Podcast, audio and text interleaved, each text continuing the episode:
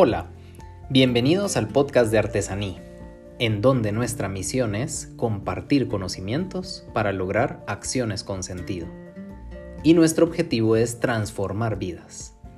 Yo soy Alejandro Lago, fundador de Artesaní, el cual es un centro de capacitación y psicoeducación. Tengo 17 años de experiencia en el campo de la psicología clínica y soy catedrático universitario.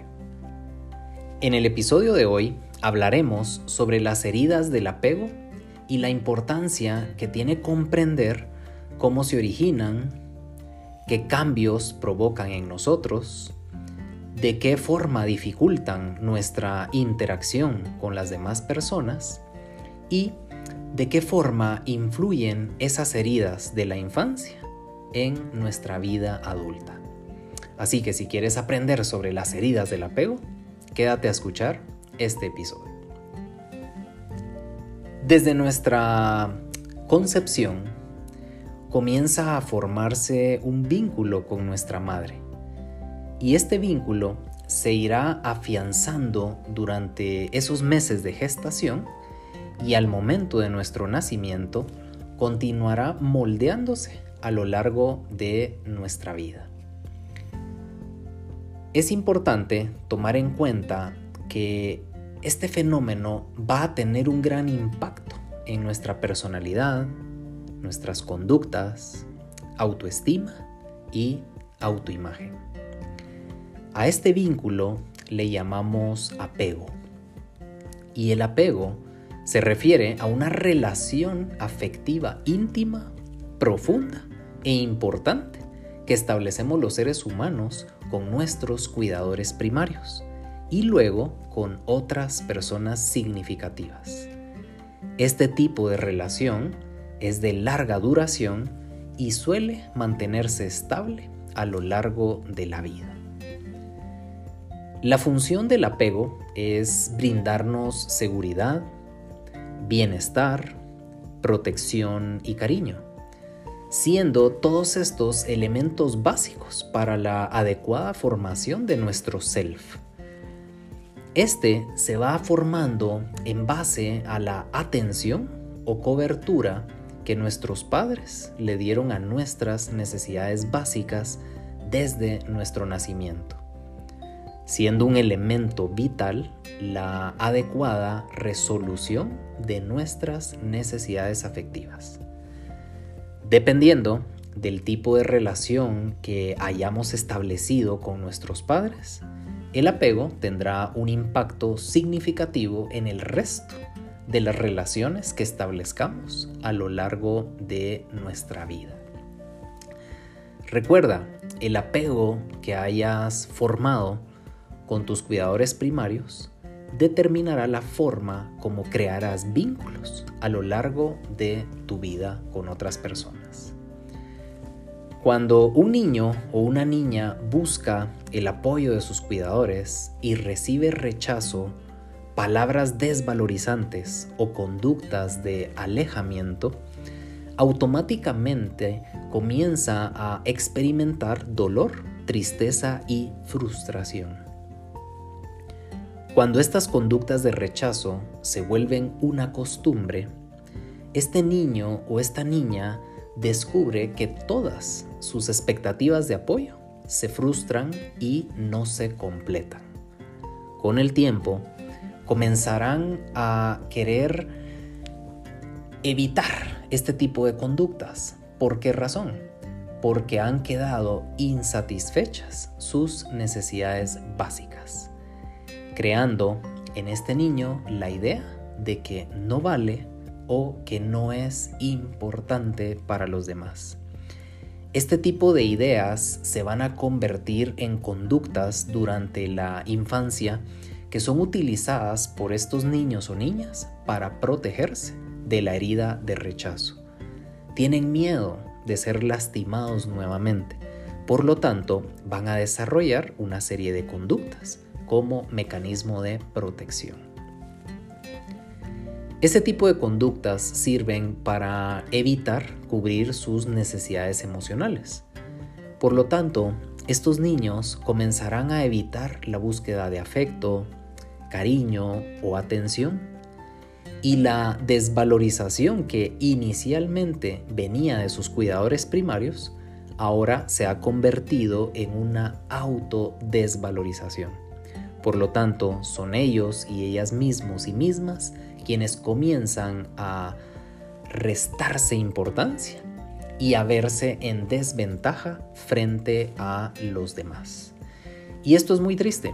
Es muy triste que estas conductas desvalorizantes que vinieron de los padres, ahora un niño a muy temprana edad comienza a aplicarlas en sí mismo, convirtiéndolas en conductas de autodesvalorización y minimizando todas sus cualidades y capacidades frente a las demás personas. Cuando un niño o una niña evita entrar en contacto con sus necesidades emocionales como un mecanismo de defensa para no sentir nada, desarrollan ansiedad, baja autoestima y dificultades para vincular de forma significativa con otras personas. Con el tiempo comienzan a ser más racionales y desarrollan distorsiones cognitivas basadas en ideas como por ejemplo debo ser fuerte porque expresar emociones es de personas débiles, o también no le expreses a los demás lo que sientes porque te van a herir. Y con el tiempo la herida del rechazo se vuelve cada vez más grande, cada vez son más racionales y cada vez desarrollan más distorsiones cognitivas para alejarse de los demás, para protegerse y para no vincular. El problema es que entonces comienzan a deformar la idea que tienen de relación, de sociabilización y de vinculación con las demás personas. Claro, como acabamos de ver, lo hacen como un mecanismo de defensa. Lo que no saben a su corta edad es que este mecanismo de defensa va a traer grandes dificultades en las siguientes etapas de su vida. Cuando nosotros negamos el contacto con nuestras necesidades emocionales, esto va a hacer que nos sintamos aislados de los demás y va a provocar conductas de autodesvalorización hacia nosotros mismos. Por eso es importante que no neguemos el contacto con nuestras necesidades emocionales. Las heridas de apego de la infancia producen infelicidad en las personas pero sobre todo inseguridad, falta de confianza y serias dificultades para interactuar con otros y poder establecer relaciones sociales sanas. Crecer con rechazo, sin afecto y con palabras desvalorizantes produce cicatrices muy profundas y difíciles de sanar. Los niños y las niñas no tienen la culpa de las carencias afectivas de sus padres y no deben pagar por ello. Si tú eres adulto y decides tener hijos, debes trabajar en tu salud emocional primero, para que sanes las heridas de tu infancia y así evites seguir lastimando a otros. Es una responsabilidad que todos los adultos debemos de tomar en cuenta. Es responsabilidad de todo adulto desarrollar inteligencia emocional antes de decidir criar a un hijo o a una hija. Si tú vienes arrastrando tus propias heridas de apego, no las traslades a tus hijos. Trabájalas, resuélvelas y brinda un hogar sano y estable emocionalmente. No existe la perfección, pero sí existe el equilibrio emocional. Y será ese equilibrio el que permita formar un apego sano que brinde seguridad, bienestar, protección y cariño. Si tú eres papá o mamá, cuando tus hijos se acerquen a ti, no los alejes. Aprende a escucharlos, dales tiempo de calidad, no los llenes de cosas materiales ni tampoco de sobreprotección. Recuerda que lo material los convertirá en personas artificiales y la sobreprotección los hará incapaces para enfrentar el mundo real. Dales amor, atención, cariño, seguridad, protección. Eso va a fortalecer el apego que ellos están generando desde la infancia. Como vemos entonces, un niño comienza a distorsionar la forma como percibe a los demás, la forma como percibe el vínculo y el apego hacia otras personas. Vimos que desarrollan conductas como mecanismos de defensa para evitar entrar en contacto con sus necesidades emocionales y lo que hacen es distraerse para no sentir. ¿Qué pasa cuando se convierten estos niños en adultos? Un adulto que viene arrastrando heridas del apego es una persona que evita la intimidad. Es una persona que evita las demandas emocionales que vienen de su medio ambiente. Es una persona que evita las expectativas en las relaciones de pareja y en las relaciones con otras personas. Por lo tanto, no quieren sentir, no quieren experimentar dependencia emocional y les da muchísimo miedo perder el control de sus emociones. Por eso prefieren no sentir. Es algo que aprendieron desde muy pequeños, con el rechazo que recibieron, con el mal apego que desarrollaron y de adultos van a seguir repitiendo este mismo patrón. Recuerda que este adulto de niño aprendió a no expresar ni tampoco a sentir emociones. ¿Por qué lo hizo? Porque desde su inmadurez como niño o como niña, creyó que la no expresión de las emociones le permitía tener control sobre la vida. Le permitía no depender emocionalmente de los demás. Le evitaba tener que ir a buscar ayuda y apoyo de otros. Pero de adultos esto se vuelve un problema muchísimo más grande. ¿Qué sucede entonces en la vida adulta? Desarrollan lo que llamamos represión emocional, se reprimen la expresión de sus emociones, no se permiten la expresión de sus emociones, no se permiten conectar con otras personas y únicamente crean vínculos superficiales. Estos vínculos superficiales no son suficientes para desarrollar un equilibrio emocional adecuado. Tienen esa gran dificultad y, lógicamente, debido al miedo que tienen de experimentar emociones, buscan mantenerse alejados a través de crear estos vínculos superficiales.